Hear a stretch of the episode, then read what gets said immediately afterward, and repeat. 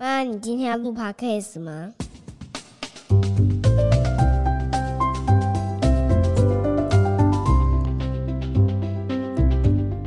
欢迎收听叶谢家的琐碎事，我是 Felina。欢迎收听，我是夸明。你太久没录了，是不是？还自己进那个？我要 intro 要不一样。Intro 不一样，我们可能连那个 jingle 所有东西都要改掉，全新一季，全新的东西。我现在都不敢去看收听率，我想说已经 好像又隔了好久没有录音，我们就当没人在听，当没人在听。好，但是你知道我今天听到有一个 podcast，然后我觉得他讲的东西其实没有什么特别，可是他好多听友来信哦，然后他听友来信的留言其实也蛮无聊的，其实就称赞啊，就是说、嗯、哦，好喜欢你们，然后。你好漂亮，我、哦、好喜欢你的声音，好疗愈，这样。但不知道为什么觉得很羡慕。我们大概很久几百年没有听友来 来信了。没关系啊，我们从头开始经营。还是你要写给我一下？好啊。大家最近过得好吗？我们最近呢有了一个新活动。其实我我今天本来是要分享我上礼拜参加学校一个活动的很多心得哦，但是。哎，这个麦克风的声音又突然间变了吼！有没有，没有啊？没有吗？其实我觉得那个麦克风新的这个，我觉得还不错。OK，嗯，我们最近有感于这个步入中年哦，很快那个肌力丧失，可能动不动会闪到腰啊，扭到这里，弄到那里，所以呢，又加上我们那个社区刚好呢有一个健身房的健身教练在做推广，他就说：“哎，你们可以。”夫妻同行，一人半价，体验一下。哎、欸，不过这种店哈，我之前每次社区经过，我从来就不会想要进去，因为我觉得它离我好远哦。因为你会不知道他在干嘛，特别他那个店感觉很黑，他又不是像人家，嗯、因为一般那个 World Gym 它是给人家感觉很明亮，明亮，然后里面都是小鲜肉，而且很多人，节奏很快，多，嗯、然后穿放的音乐砰砰砰，然后穿的服装。亮眼，是不是你的一般人印象是这样？对啊。然后，所以你看到这我们社区这个店，一个感觉好像比较潦倒的健身教练，就是说，哎，每次经过都是空的，没人，不然有可能就是老人在里面这样子。对。我想说，怎么样变成老人中心了吗？那边可以下棋还是干嘛？但是反正你就去体验了一下，感觉很不错吧？有啊。哎、欸，如果不是你鼓励我去的话，我可能永远，我可能大概这个未来这五年到十年，永远永远都不会踏进去过。我知道，其实你一开始的时候，其实对于陌生的东西，你都会有点抗拒。对，你就会觉得跟你有相关吗？然后，特别是健身教练在约大家三人群组，然后要去做健身这件一个问卷的时候，我看你也不太爱搭理。是他其实是要询问一下，说你有没有什么病史？有没有病史？会不会在健身健到一半的时候，突然脑溢血、中风死亡这样子？没有，还有就是他最主要要了解你为什么要来健身。然后好像有百分之八十的女孩子都是减脂，减脂。对，然后他很意意外发现，他眼前这个大妈，我大概大他有没有十几二十岁啊？然后他就很意外发现，说我竟然没有要减脂。嗯，怎么这么放弃自己？嗯、想说大妈反正不用减脂，不用减脂，减不了脂，他就他就觉得，哎、欸，那你你有没有想要自主，就是在家自己运动？我也跟他说没有、欸，哎。那你想要几多久来一次？想来的时候就来。那我这样还有必要要做？所以他就不知道，请问一下，What the hell are you doing here？你知道，我觉得我就是喜欢，就我想去的时候我可以去，然后呢，稍微运动一下，我觉得很开心。但是他就不知道你的目的到底是什么？我没有什么你的目的到底是什么？就是建立肌肉。Have fun。那你的目的呢？你健身第一次之后，你的感觉怎么样？没有，我我跟你讲，我我。之所以为什么我会答应最后想要健身，就是我发现我周遭同事年轻人越来越多了，然后自己好像就变成一个中年的、中年的、中年的男子，中年男子。然后我发现我穿衣服啊或走路那个样子真的不好看。就是一个一副老态龙钟的样子。哎、欸，我很想看你们公司的年轻小小小朋友是不是都是韩国年轻小朋友？他们就是身体还没有到会发胖的阶段，他们怎么吃就是这个样子。啊，所以我想说这样不行，我这样走走路很就是很没有精神。是，那这个是老态啊。对，这是一个原因了哈。然后第二个就是好像是那个觉得自己这个年纪好像应该要让自己穿衣服变得好看一点，然后所以才想要去健身。穿衣服好看嘛，哈，衣服就比较挺，就很有型，然后把肚子消掉。哎、欸，你其实我真的蛮意外的耶，因为你知道，你跟我结婚的时候还没有到五十公斤，就经过十年，不止超过了十公斤，整个肚子大到不像话，大到不像话。以前我我想说，我爸怎么可能六十几公斤？后来。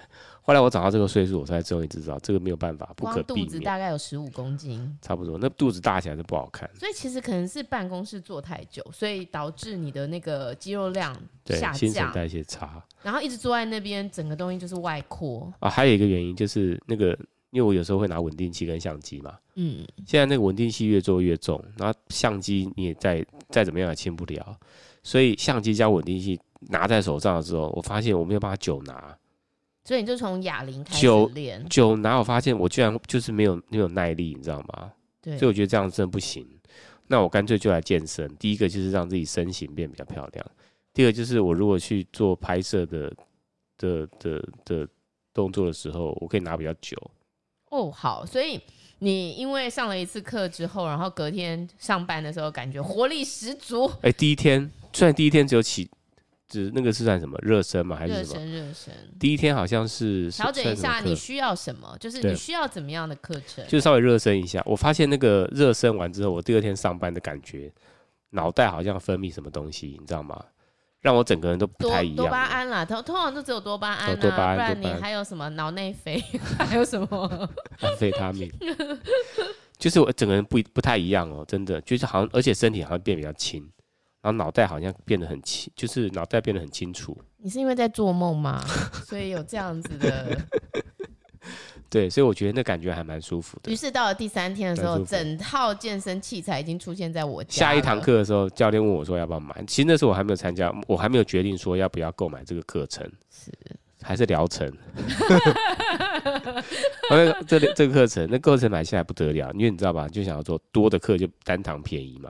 人就贪心，然后说买十堂吗？买十堂好像单堂课很贵，单堂课要一千五，那买三十堂，一堂课只要一千三。现在不能把价格说出来，因为其实这个教练还是偏贵。没有，我是说美金。哦，美，我们是跟阿诺施瓦辛格同样等级的健身教练。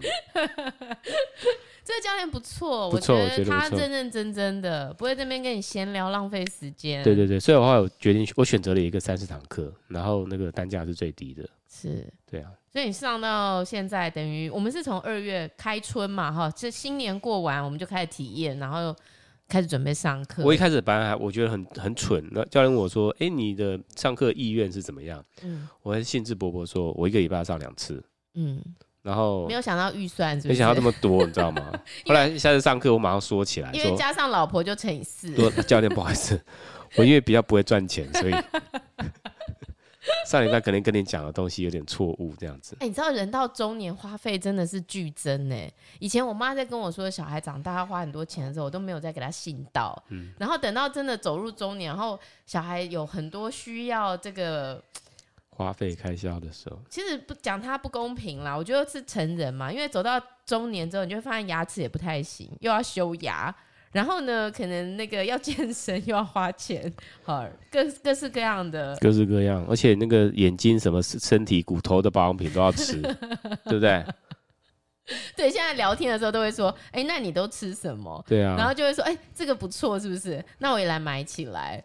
特别是对你来说，你真的是多病哎、欸，什么病都有，就你眼睛也不好，还要吃磷虾油，而且有吃没吃又差很多，有吃也差很多，一吃下去，整个眼睛都亮起来，整个眼睛都不会酸了，不会酸。对啊，之前压力很大，就是眼睛眼压很高，很不舒服，然后眼睛酸涩，然后眼睛像不会分泌那个不会分泌那个泪液一样。我觉得这样很糟糕哎、欸，你到老了我还要照顾你，我看你先走好了。对啊，所以我想说不能让。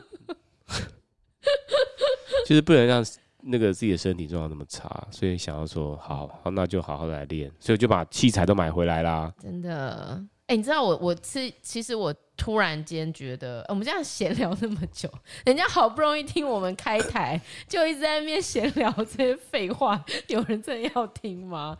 你知道，我就想到我上次我上礼拜去嘉义嘛，然后我我其实，在那个过年期间有一天去看景，所以我是一天来回嘉义。哦，我觉得那个一天来回的那个压力其实蛮大的。我以我以前觉得应该还好，以前年轻的时候可以一天来回垦丁、台北，是也没有到哦，对啊，也没有来，对。但是因为你知道，我爸爸以前呢、啊，就是还没有高铁的时候，他常常一日来回脏话这样子。比如说他去扫墓，然后就一日来回，然后我就觉得哇，为什么我爸这么，就是你知道，他都那时候都已经六十好几了，都还可以这样开车、就觉得他好像都不会累。他说：“你看啊，我真的都不会累。”然后车上好几好几个咖啡什么的，可是我我不管他是意志力还是什么，就是他真的让我们觉得是很安全。我们后面都睡成一片，没有人要管他在开车。可是我自己在开车的时候，特别是我哥也觉得说，哦，好像到了一定的年纪，然后开长途其实是有一点疲惫。是，但是说老实话，我们这个年纪其实还好哎，四十几哎。那你爸怎么回事？是因为你爸年轻的时候就有练过哑铃？还是其实他年轻就是司机，所以 他有这种司机体质。没有没有，可能他以前的时候路况车没这么多，对不对？像那个高速车没那么多，而且车没那么多，更想睡觉。你在一般的道路上没有这么多行人、摩托车、脚踏车、电动机车什么东西的，所以你就不会花费太多力气去心力去注意这些东西。对啊，这些东西长期注意下来，其实也是蛮累的。好，我也不晓得，但是我就觉得我们越我们现在这个年代，好像人会活得更老，就死不了，你知道？糟糕，不是许不了，死不了，那死不了，然后身体又不好，身体又不好，这是最惨的。最后就变成不好死，拖在那边不好死，有没有？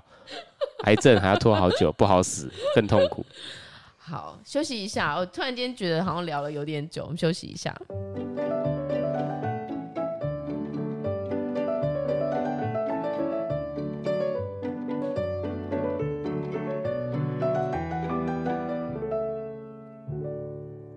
好，哎呦，怎么会有一个尾巴？太久没有录，怎么有一个像要跳那个跳芭蕾舞的那种感觉？是华尔兹，是。哎、欸，你知道我看到社区在报那个国标舞，我其实也很想去跳一下。我还好，没有。真的吗？那我就跟别的男人跳喽。你的兴趣太广太广泛了，到底要国标舞还是要练那个身体？没办法，因为我觉得主妇就是基本上时间到了就蛮。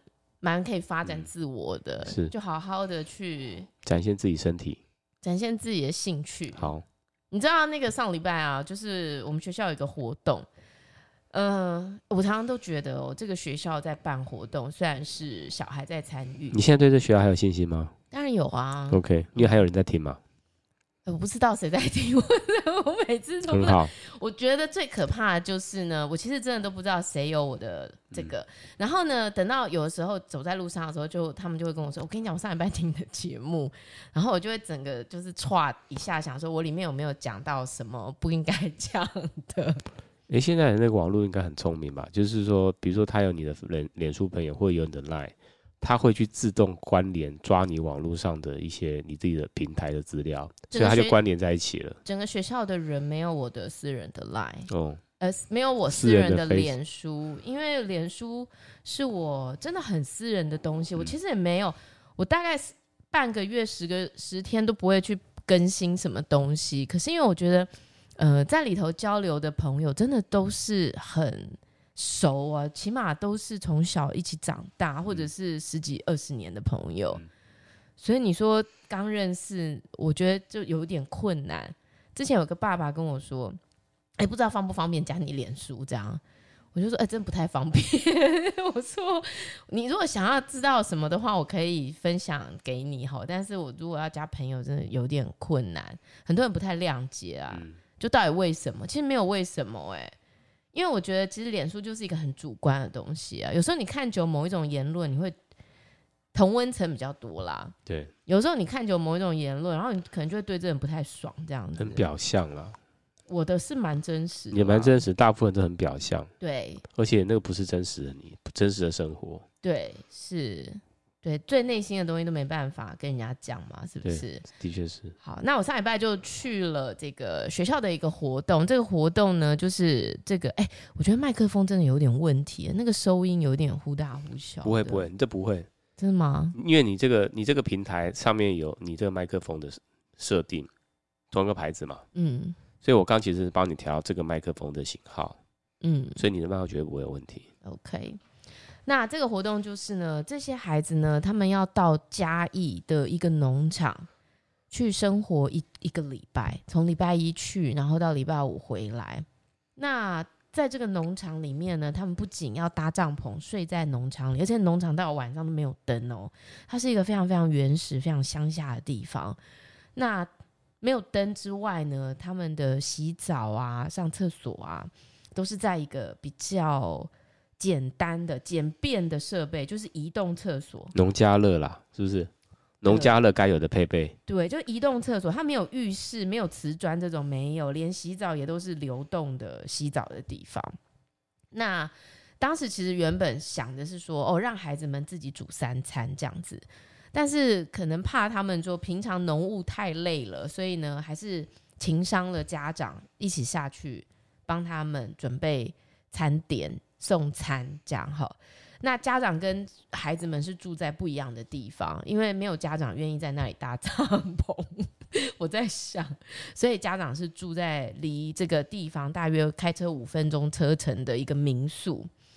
我觉得在这一次的这个整个工作当中啊，对我自己其实反省蛮多的。首先啊，我觉得如果你是没有参与的家长，然后你的孩子要离开你五天，去一个。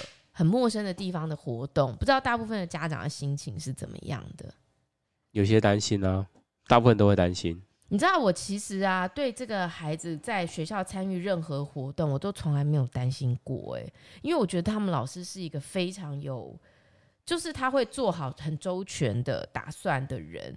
然后，如果 A 计划行不通，他会马上会有 B plan、C plan。我唯一有一次啊，真的是稍微心跳有。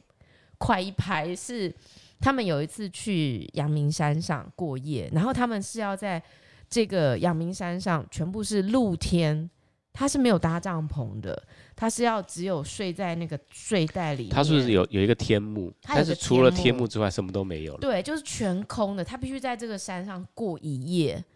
然后你知道，老师从上山之后就完全没有音讯全无，音讯全无，然后连一个讯息、人间蒸发、一个照片都没有。就你知道，我们班有家长哦，就是那个爸爸隔天一早冲上山去看他的小孩，这个就太瞎了。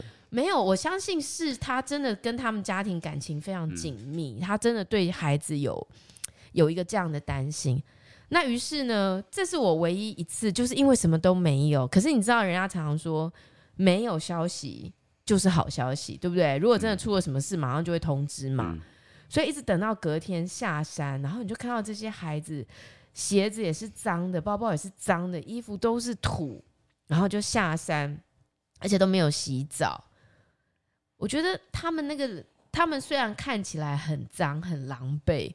可是他们那个眼神，还有他们那个神情是发亮的，真的。就是我觉得在他们的心里，他们也克服了一晚，就是只有他们自己的生活。我记得好像到晚上，他们还要带着拎着那个头灯，对不对？带着头灯，然后还去夜行嘛，对，对不对？对。夜行那个伸手不见五指的地方，然后还有他搭着前面人的肩膀。我觉得他们这个训练哦，让他们真的不怕黑。就是这一次呢，他们在这个山上，这个嘉义的这个山上，你知道他那个山上到民宿其实是大概走路有二十几分钟的路程，沿路是一盏灯都没有，而且他的路不是很大的路哦，是小路，是那种很蜿蜒，然后都是土，都是石头的那种小路。你知道这群孩子在最后一天哦，他们就从农场突袭了这个家长住的民宿。他们是徒步走过去，而且一盏灯都没有开。我觉得好厉害，这些孩子怎么有办法在夜晚？为什么？这是老师安排的桥段吗？对，就是因为他跟你们说谢谢，是不是？没有，他们就是去看一下家长在干嘛这样子。哦，后来呢？你们在干嘛？我我已经走了，嗯、所以留在那那边好像只剩下一个家长在在，我不知道在交易厅还是这个家长该不会在那边抽烟吧？没有啦。然后我就觉得，哎，这些孩子很厉害，就是在最后一晚，他们竟然是可以不用有灯的情况下，二十几个人，嗯、然后这样子走过去再走回来。后来走回来，全部有回来吗？如果没回来的，还是少了三个。没有，但我就觉得他们老师也很厉害，就是可以相信孩子，他们是做得到。但是这个能力的培养，其实是我觉得是在阳明山露天的那一次，真的就是完全没有家长随行，所以老师的安排课程安排是有循序渐进的。对对，有他的目的在。他们其实就是从一开始在学校过一夜，嗯，然后再来煮饭给家长吃，给自己吃，嗯。然后再接下来就是要去阳明山过一夜，嗯，然后再接下来要在农场过午夜。那再接下来呢？要山行，山行，然后没有住宿的地方。对，然后有可以当可以搭帐篷。我不晓得，但是我觉得，呃，但是在这一次的这个农场的行程里头呢，其实发生了一些，嗯，跟意料当中原本不太一样的变动。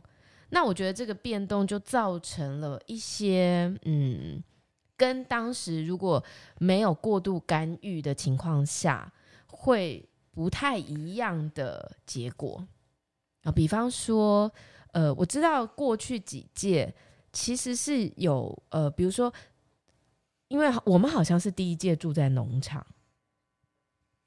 过去的孩子好像就是也会住在民宿，在民宿搭帐篷，等于是他们去工作，然后呃，他们回来的时候有点像农家，真的是去工作吃饭呢，在哪边吃？就回到民宿啊。那中餐呢？民宿，然后中餐就是他们可能要呃，可能是不知道是要自己在那边煮，还是家长送去这样。哦、可是就变成它是一个界，就是一个区隔的界限。一旦白天出去了。他们就是一一整天都在那边工作，哦，然后到了傍晚下班了就回来，回来就开始有各种不同的工作要进行。对对对。那跟现在就是，呃，因为都是家长送餐送去，嗯，就是好像有点像服侍的好好的哦，哦，就是把他们服务的很好，然后他们又会一直看到家长。我觉得这个其实哦，有一点不是那么，呃，你知道没有看到都没有事。然后你看到了，到了晚上，比如说有些家长轮班轮一轮，他就要离开了。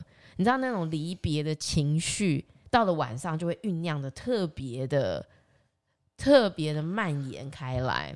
那小孩可能本来也没有那么不舒服，可是到了家长要离开的时候，就会开始就是 会泪流满面啊，就会觉得不喜欢农场的生活啊。我不想要自己洗衣服啊，然后不想做这个啊，想回家呀。那其实最好的方法就是下一届就是父母亲完全不要参与啊。对，但是我就觉得其实放手这件事情，对很多家长其实都是很需要学习的。嗯，因为我自己觉得有一个很深刻的比较，就像上一次我说完全没联络，然后他们就真的就是活在自己。跟老师、跟向导他们的引导之间，他们其实所能依靠的人就是这些人了，彼此依靠，然后跟老师、跟向导一起生活。我觉得他们那个萌生出来的那个力气、力量啊，就算吃的不好也不会埋怨。然后跟现在哦，就是家长煮好帮他们送去，然后家长又准备太好。等于就变得很挑剔，抽离的不够干净啊。对，你这句，你这句评语，我觉得下得很好。OK，谢谢。那要不要叫老师再安排一次？你这五天抽离的非常干净的一次。你这五天有想想念过你的小孩吗？有啊，我每天都会跟我儿子说：“姐姐现在不知道在干嘛，你有没有想念姐姐？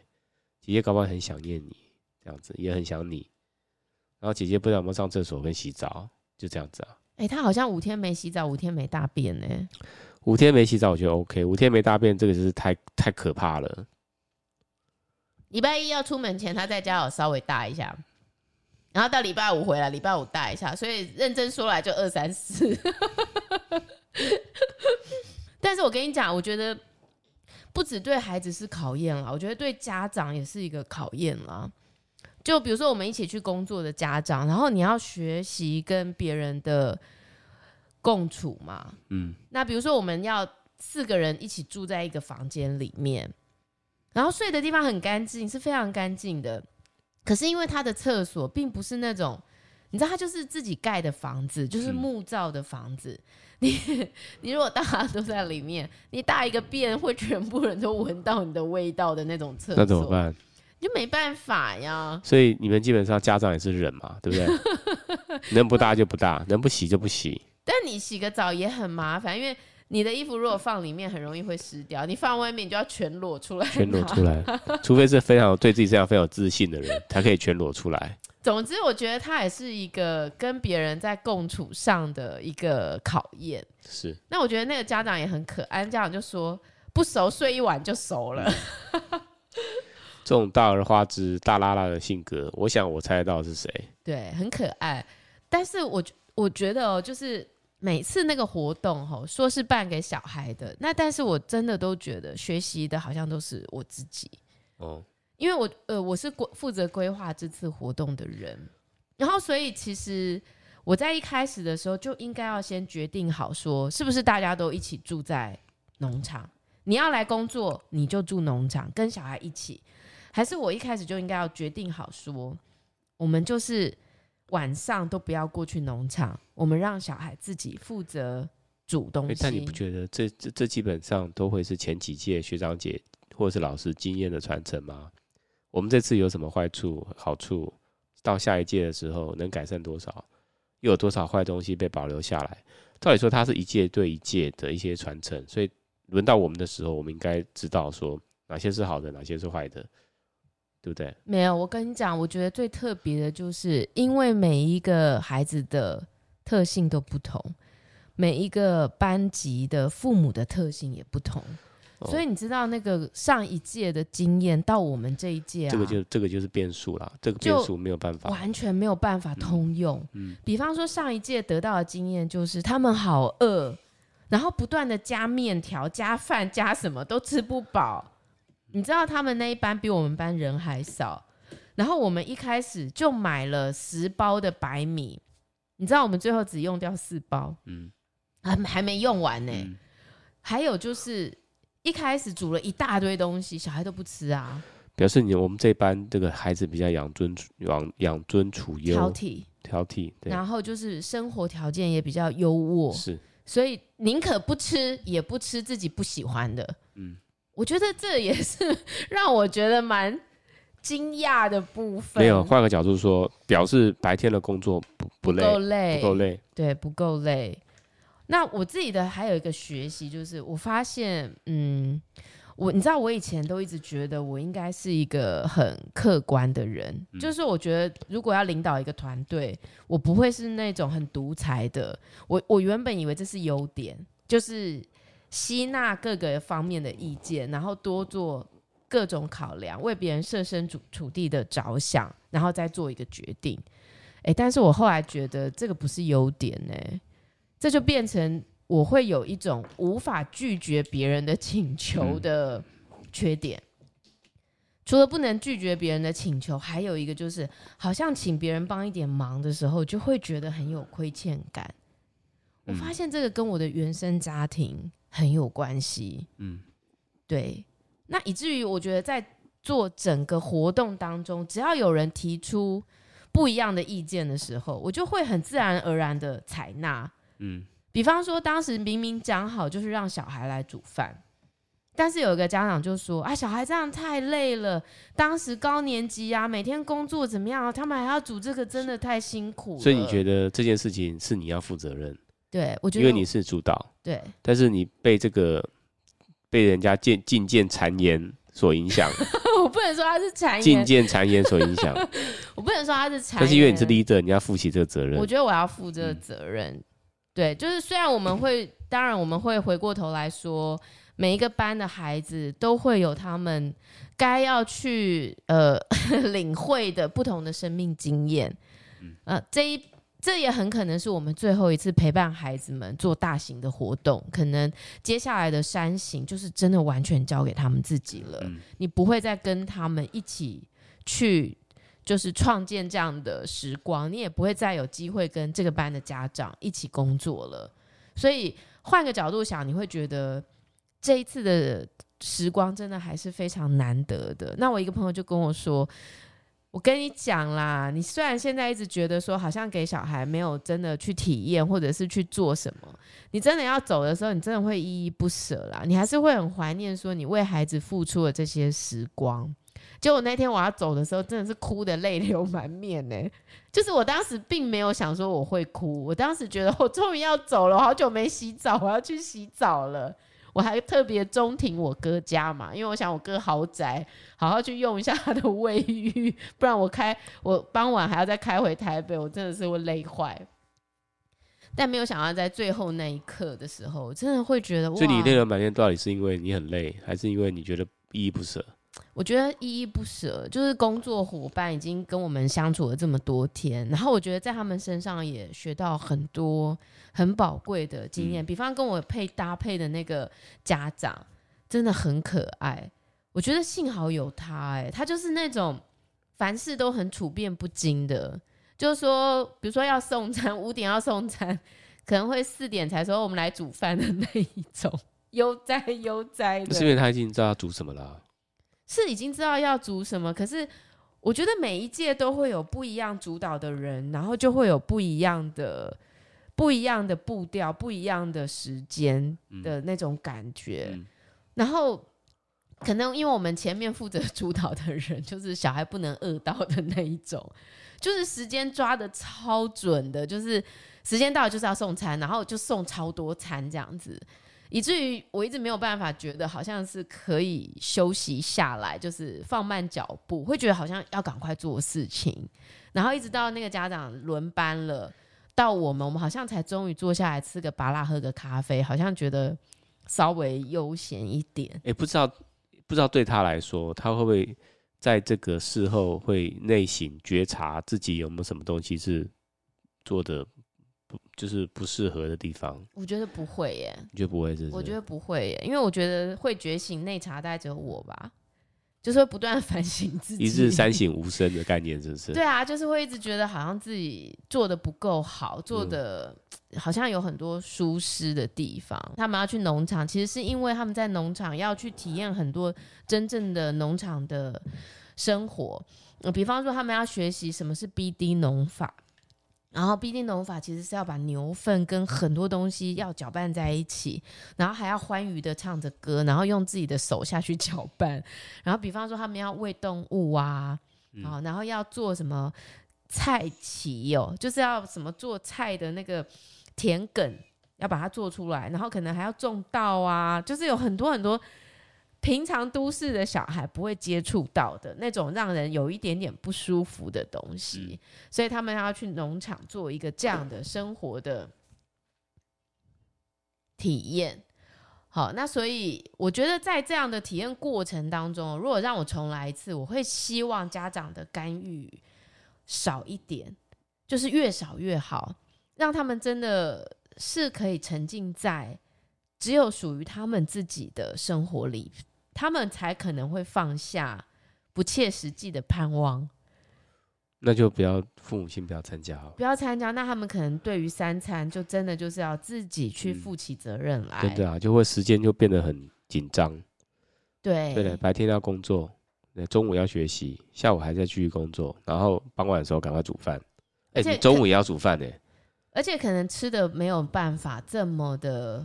丰盛没关系啊，回来瘦啊，瘦成这样像什么一样，父母亲就会很心疼啊。我这次回来可能大家都胖一圈，我本来都没那么胖的，回来都胖一圈，这样才真的有训练到嘛。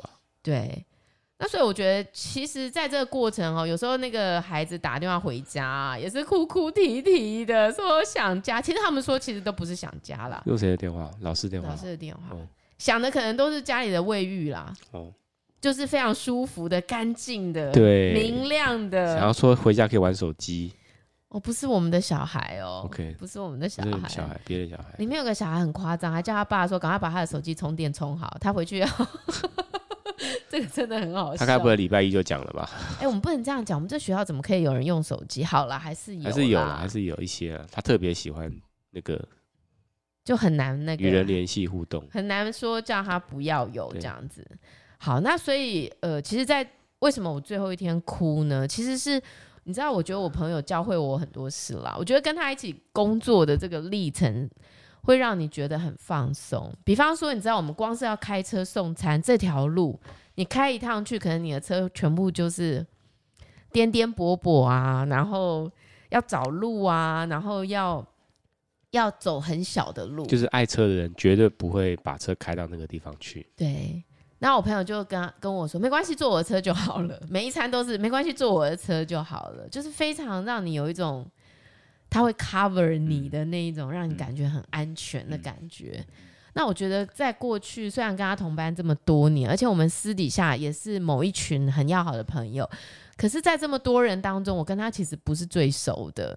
可是透过这次的活动，我觉得好像更认识了他，然后很喜欢他的这种。很大而化之的，但是又非常细心的，会注意到很多细节的那种个性。他的大而化之是呈现在他不是太管，就是什么有没有吃饱啦，然后什么要做到什么什么尽善尽美，他不是这样的人。可是每次要送餐，他都绝对会记得，呃，餐具要带，什么东西要带，什么东西有没有准备好。我觉得是很很有。很有意思的个性，嗯、而且完全不会给人有一种压力的感觉。最怕人家压力，对不对？对，对，所以我觉得，就是你同时感受到两两种不一样的力量，一种就是非常准时，也没有不好啦，就是小孩都不能饿到哦，然后餐餐都要满到爆这样子，就是那个爱真的是很丰盈的，就是丰盈到真的是满出来的。但是我觉得过度丰盈的爱啊，让孩子学会的其实只有挑剔，因为那个挑剔就是来自于，其实对他们来说真的是过多了、过剩了，这样。那另外一方面感受到另外一种，呃，不够，不够才会抢啊，饿了才会想吃啊，嗯，哦，所以我觉得其实对我是一个非常大的成长啦。对啊，我觉得可能到那个地方去，目的就是要展现出求生的本能嘛，对不对？所以他就会比较血淋淋一点的感觉。我觉得往这方面是比较好的。对，然后就反而就是小孩都吃的胖嘟嘟。因为你去那边跟在家里吃有什么两样？都一样的话，你去那边干嘛？对，我觉得我们好像有点像是把家里的那一套整个就是 copy，然后到那边贴上这样子。但是其实我一直觉得这好像是有点问题吼。对啊，小朋友就是要吃一点苦啊。是不是，是，不是好好？所以好在那边我也待了三天，没有没有待好，没有待满啦，没有待满。但是我觉得其实收获也是蛮多的。嗯、我觉得其实有的时候真的要有一点放手的决心，你才会看到那个孩子在这么不舒服的环境中怎么去长出自己的力量。对，我觉得下次就办整整两个礼拜，看他们大不大便。我就不信你还不大便，这什么判断标准？其实放我自己身上，我都很痛苦哎。我是每天都一定要好好清理自己的人，而且我这一天洗两次澡的人，我在那边真的是很痛苦，就是也没有办法好好洗澡。但还好了，我是痛苦，我是说没有办法好好上厕所，是一件很痛苦的事情。洗澡那还好啦，就是戴个帽子啊，然后。其实，因为我我小时候也很常回乡下嘛，我就是常常暑假寒假都是自己一个人在乡下度过，所以对我是还好，我是很习惯呢，就是那种嗯那种环境很天然的环境，对我是还好啦。只是跟大家一起相处的时候，没有办法放的那么开，想大便就去大便这样子。哦，这是不是不是这个太夸张了？如果是我就去外面，我宁愿去外面有杂草，我也可以大。这里面是蚊子啦，就是一打开，然后全部都是蚊子飞来飞去这样子。因为有臭味啊，所以我可能没有办法，我不好意思啊，不好意思让别人闻到味道，我就去外面搭。对啊，空地我也可以搭。对，是好，好，那这就是最近我们正在发生的事情。嗯，呃，这礼拜啊，你知道那个我之前很喜欢的一部美剧上了，叫《Sex Life》。之前我你我不知道你有没有看，他就是在讲有一个人妻，他已经结婚了，第二季是不是？对，他已经结婚了，然后有小孩了，可是终日呢泡在这个家庭生活当中，其实婚姻已经逐渐跟老公渐行渐远，就没有想到这时候呢，他的前任出现了，以至于呢，他真的很想要抛夫弃子和前任的复合，然后就演到他最后终于要去找前任的时候，第二季发生了什么事？这样，呃，在第二季上了。我看了一下，我其实觉得第一季好像比较好看，嗯，但是我觉得他在讲那个人在婚姻当中的那个没有办法实现自我，然后还有很多想要的东西，然后又没有办法好好沟通的那种挣扎。嗯，我觉得对于如果你很崇尚婚姻，你想知道到底在婚姻里面你会得到什么呢？我觉得是可以来看一下。我觉得他讲他阐述了很多这相关的东西，叫 Sex Life。对，可以看一下。我觉得蛮厉害的，他这个题材还能拍到第二季。我本来非常不看好。我觉得其实很少人在探讨那个婚姻当中会真的面对到的困难，到底是什么困难？还有就是有了孩子之后的那个困难又是什么困难？那我们要从哪边去学到这些解决的方法呢？我觉得没有，真的没有一堂课。他们说，其实你遇到一个人的时候啊。然后你就想啊，太棒了！我遇到一个理解我的人。从今天开始，我们会发生的都是那些美好的结合。可是其实不是啊，就是走入婚姻之后会发生的，就是看到彼此之间最乐色的部分。对。可是大部分人看到那个乐色的部分，就会觉得我要放弃了。可是却没有想到说，看到乐色这才是人之常情。所以你应该要怎么去把？才是真实的人生了，我这边必须要讲，你要怎么去？不要再幻想说你遇到他都是美好的部分，而要把这些乐色的部分都要转念，都要变成是美好的部分，或者是不要把它变成美好的部分。但是你必须看得见这些东西，而不是去做一个很虚无的期待。嗯，好，我觉得这个是在婚姻当中真的是非常值得嗯学习的部分。嗯这个就是要慢慢用心体会啦，好，就会知道了。用心体会，时间久了就知道了。时间久，反正不是走向离婚，然后就会走向貌合神离。对，好像没有 第三种结果。好，那最后我想要跟大家分享一首泰戈尔的诗。这个诗原本是我想要明天、后天分享给那个那个家长 家长分享，被找去做那个。新生说明会的家长分享，其实有点，这应该是今年第五次吧？没有，小学才五年级嘛，已经被找去做第五次了。没有，每年都是你，没有，每年都是我。这样讲好像我们学校没有别的人一样，不是，是有很多别的人的。对啊，那为什么是你？可能别人没空，我最我最我最难拒绝别人，所以又是我。好，最后来跟大家分享，我刚刚看到一个泰戈尔的诗哦，我觉得也很好看。不是很好看，就是这个诗，我觉得很有力量。他说：“用生命影响生命，把自己活成一道光，因为你不知道谁会借着你的光走出了黑暗。请保持心中的善良，因为你不知道谁会借着你的善良走出了绝望。请保持你心中的信仰，因为你不知道谁会借着你的信仰走出了迷茫。请相信自己的力量，因为你不知道。”谁会因为相信你，开始相信了自己？愿我们每个人都能活成一束光，绽放着所有的美好。我最近在读那个德米埃的《彷徨少年时》，也很有这种感觉，觉得嗯，写得非常好。好，今天的节目有点长，下次要什么时候录音，就看还有没有发生什么让我觉得很有趣，可以跟大家分享的事。下次可能是我女儿三醒之后了。没有那么久啦。Okay, 好，但是呢，欢迎大家写信来给我。没没有写信来给我，我都不知道接下来要录什么了。好，欢迎大家写信来给我。那希望我们很快再见，我们下次再见，拜拜。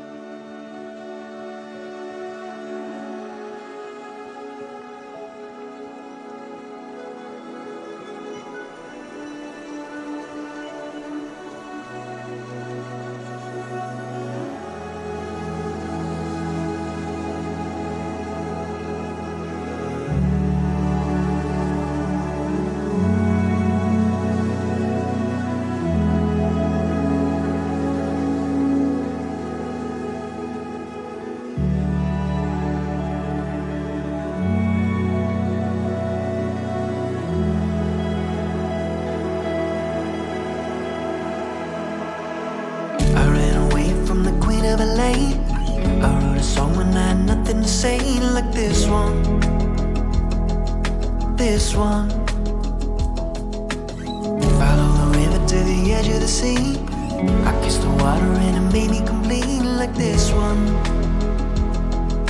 This one. We experience, we experience death in life. We try to fly, we never let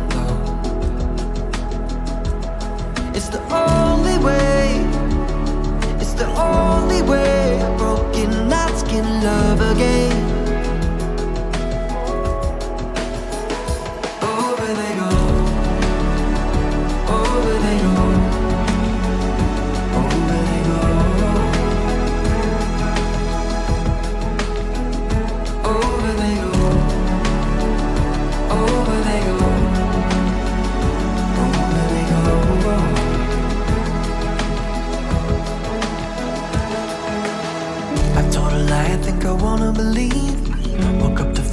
Was stuck in a dream like this one.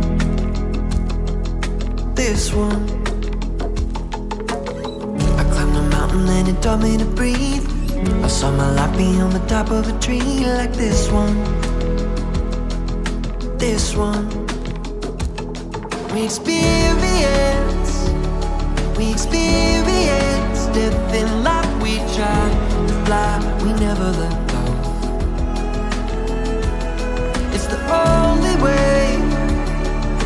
only way. Broken hearts can love again.